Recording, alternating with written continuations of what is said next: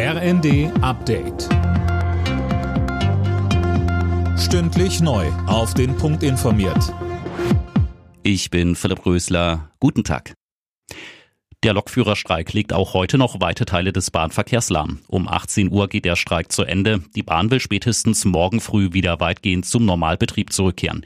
Bis dahin gibt's Ausfälle und Verspätungen. Einer der streikenden Lokführer, Philipp Grams, sagte im ZDF.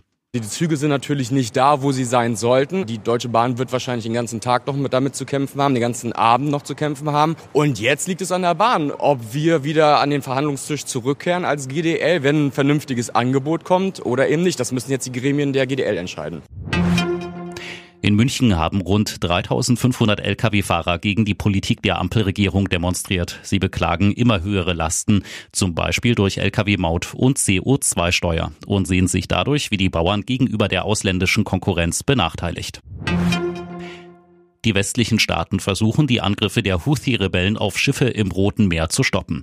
Die USA und Großbritannien haben Stellungen der Miliz im Jemen bombardiert und die EU arbeitet an einer Marinemission. Mehrere Fregatten sollen Handelsschiffe begleiten und schützen. Seit Beginn des Krieges zwischen Israel und den Hamas-Terroristen greifen die Houthi-Rebellen immer wieder Schiffe an. Sie werden vom Iran unterstützt und stellen sich als Israel-Feinde in eine Reihe mit der Hamas und der Hisbollah im Libanon. Die Fußball-Bundesliga ist aus der Winterpause zurück und dürfte mit einem ziemlich emotionalen Abend in München ins neue Jahr starten. Jana Klonikowski. Ja, denn vor der Partie Bayern gegen Hoffenheim wird in der ausverkauften Allianz Arena des verstorbenen Bayern-Idols Franz Beckenbauer gedacht. Beide Mannschaften laufen außerdem mit Trauerflor auf. Sportlich geht's für die Bayern darum, mit einem Heimsieg dem Tabellenführer Leverkusen auf die Pelle zu rücken.